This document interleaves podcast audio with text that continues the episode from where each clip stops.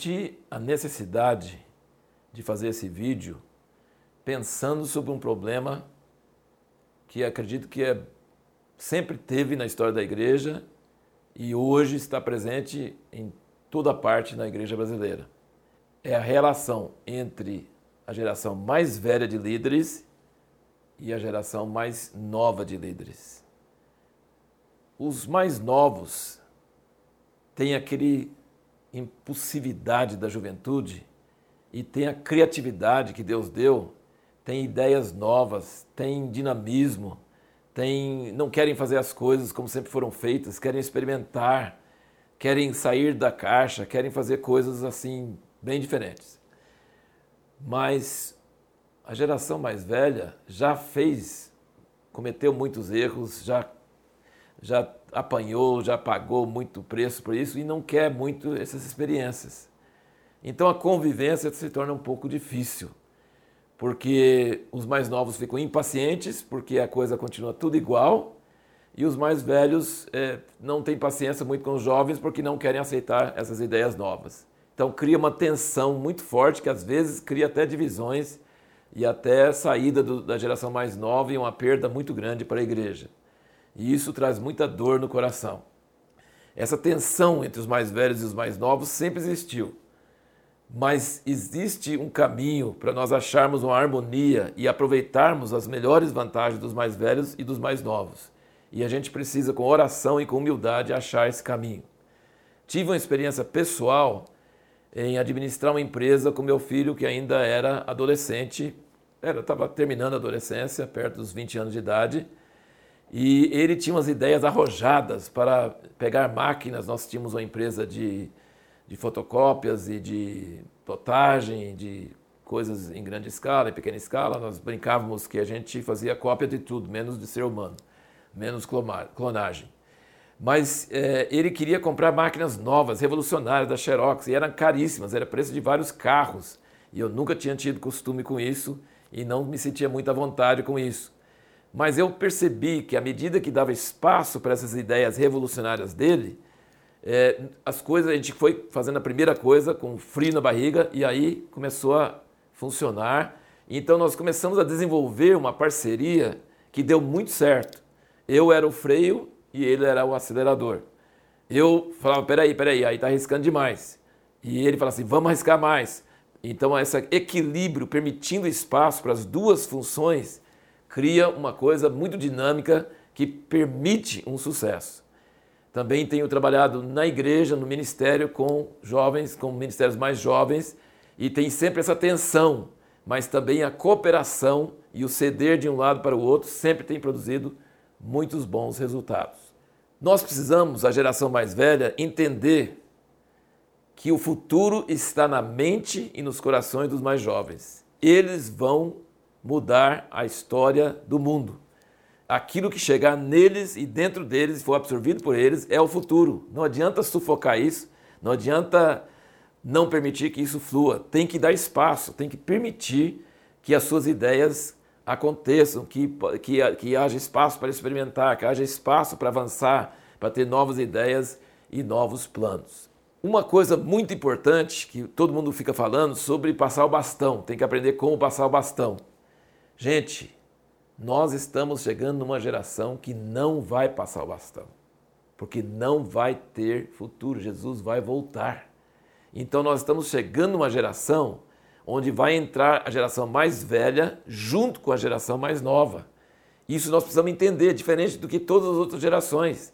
As outras gerações realmente, os mais velhos iam correndo, depois os mais jovens começam a chegar perto, anda um pouquinho ao lado, depois o mais velho passa para o mais jovem e aposenta, e o mais jovem leva para frente. Mas em nossa geração, talvez, ou próximos, estamos chegando perto disso, onde não vai passar bastão. Vai ser como a entrada de Josué e Caleb na terra prometida. Eles já estavam com mais de 80 anos, mas eles entraram junto com a nova geração. Então, isso é muito importante entender que nós estamos vivendo uma época onde Deus vai fazer o maior milagre de todas as épocas. Ele vai unir a velha geração com seu conservadorismo, com a sua cautela, com a sua experiência, com seu temor e ser avesso a, a, a arriscar, e ele vai usar a nova geração com seu dinamismo, com sua coragem, com, sua idea, com seu idealismo, e ele vai usar essas duas gerações juntas. Eles não vão é, o velho aposentar e o novo assumir, mas vai haver uma entrada junto, como Josué e Caleb, junto com a nova geração. Uma coisa que chamou muito minha atenção nesse assunto foi lendo em Números sobre Deus falando com Moisés que ele vai é, morrer e Moisés perguntando para Deus quem que vai liderar o povo. Moisés estava preocupado com a sucessão, para quem iria passar o bastão. E aí Deus falou assim: pega Josué, homem em que há o Espírito, e põe as mãos sobre ele e dê da sua glória, da sua autoridade para ele diante de toda a congregação. Gente, uma coisa que chama muito minha atenção é a atitude de Josué. A atitude de Josué era uma atitude de servo. E vai servir para lá, hein? Vai servir quanto tempo?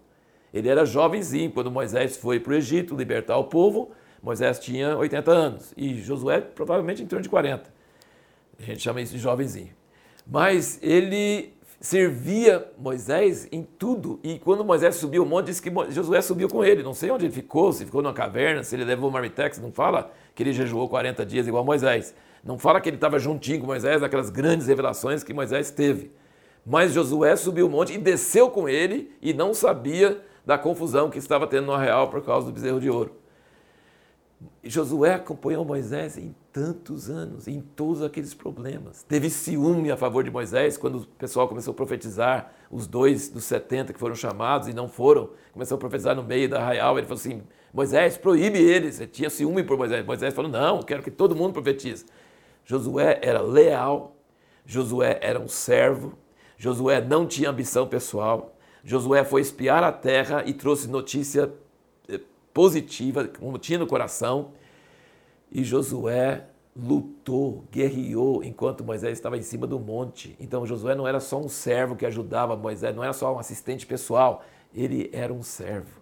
Mas em nenhum momento falar que Josué queria tomar a posição de Moisés, que ele estava com pressa e ele estava ficando velho, com 80 anos. Foi com 80 anos, em torno disso, porque a gente sabe a idade de Caleb, foi em torno de 80 anos que Josué assumiu o comando, pegou o volante da nação de Israel. Então, para mim, isso é um exemplo de como uma, há uma transição assim, sem ruídos, sem problemas. Josué era bem diferente que Moisés, o estilo dele liderar era bem diferente, mas ele tinha tido um treinamento, um acompanhamento, ele, tinha, ele trouxe consigo toda aquela história, todo aquele legado de Moisés e aplicou de uma forma diferente, de acordo com a sua personalidade de acordo com a sua maneira de agir. Então, diante desse grande, desse grande momento e milagre que Deus vai fazer em toda a terra, que Ele vai unir a velha geração e a nova geração juntas, a geração mais velha não vai aposentar e a geração mais velha não vai oprimir a mais nova, a mais nova vai ter todo o dinamismo, espaço para trabalhar e os dois vão cooperar para preparar o povo de Deus para a volta de Cristo. Isso é uma coisa tremenda, nunca aconteceu e nós estamos nos dias onde isso vai acontecer e nós precisamos nos preparar para isso e entender que isso é a vontade de Deus. Então, assim, sintetizando, a geração mais velha, qual a tarefa deles? A tarefa da geração mais velha, respeite os mais novos. Dê espaço para eles. Os mais novos não podem só seguir seus conselhos, eles precisam de espaço para experimentar, eles precisam aprender pela experiência e não só por ouvindo conselhos, eles precisam agir, Dá espaço para eles, permita que eles tenham liberdade, permita que eles façam coisas arriscadas, deixa eles acelerar. Age só como freio quando existe perigo de bater, algum problema mais sério. Seja o freio, proteja, mas não tolhe, não sufoque. Dê espaço para os mais novos fazer novas ideias, fazer novas coisas na liderança da igreja. Isso é tão importante. E eu conselho para os mais novos: não ambicione tomar o lugar dos mais velhos. Saiba que Deus te dá o tempo certo. José ficou no Egito na cadeia, na hora certa ele saiu para governar a nação. Josué ficou todos esses anos com Moisés. Tenha paciência, tenha, espere a hora de Deus. Deus vai te colocar no volante quando ele sentir que você está pronto e é a hora certa. Mas você não vai pegar o volante sozinho, como eu estou dizendo, você vai estar junto com a, a geração mais velha, apoiando e junto com você nessa luta e nessa guerra.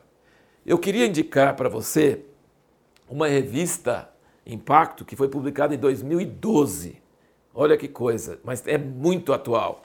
Preparando a próxima geração, você vai ler muito mais do que eu falei aqui nesse vídeo curto sobre esse assunto. Você vai ter testemunhos e vai ver várias coisas. Você pode encontrar esse número da Impacto, esse número é a edição 71, e você pode ver no link que está na descrição desse vídeo. Você pode achar na descrição desse vídeo um link, só clicar no link você vai achar. Essa edição, aliás, todas as edições da revista Impacto estão ali em forma digital, de graça. Você pode acessar, você pode ler, você pode imprimir, estão ali à sua disposição. É uma riqueza de material. E especialmente sobre esse assunto, isso aí é de grande importância. Uma outra dica que aqui, por exemplo, estou, usando, estou indicando essa revista que saiu em 2012, mas existem lá na, na, na, no site da Revista Impacto, www.revistaimpacto.com.br, existem coletâneas. Cada ano de impacto, porque ele era bimestral, saía de dois em dois meses. Cada ano do impacto tem uma coletânea que tem as seis edições daquele ano e tem um índice no início com todas as matérias. Então isso aqui é uma riqueza de material que às vezes as pessoas não sabem que tem. É, independente disso, se você nem quiser o material em papel, mas quiser só o formato, formato digital, você pode encontrar todas as edições com as suas respectivas capas e com as suas respectivas matérias. Mas se, se, tem gente que gosta do papel, gosta de folhear, gosta de sublinhar, gosta de ter, também existe essa opção de você pegar coletâneas que tem seis edições. É, cada ano que sair seis edições, você pode adquirir essas edições. Que Deus te abençoe grandemente.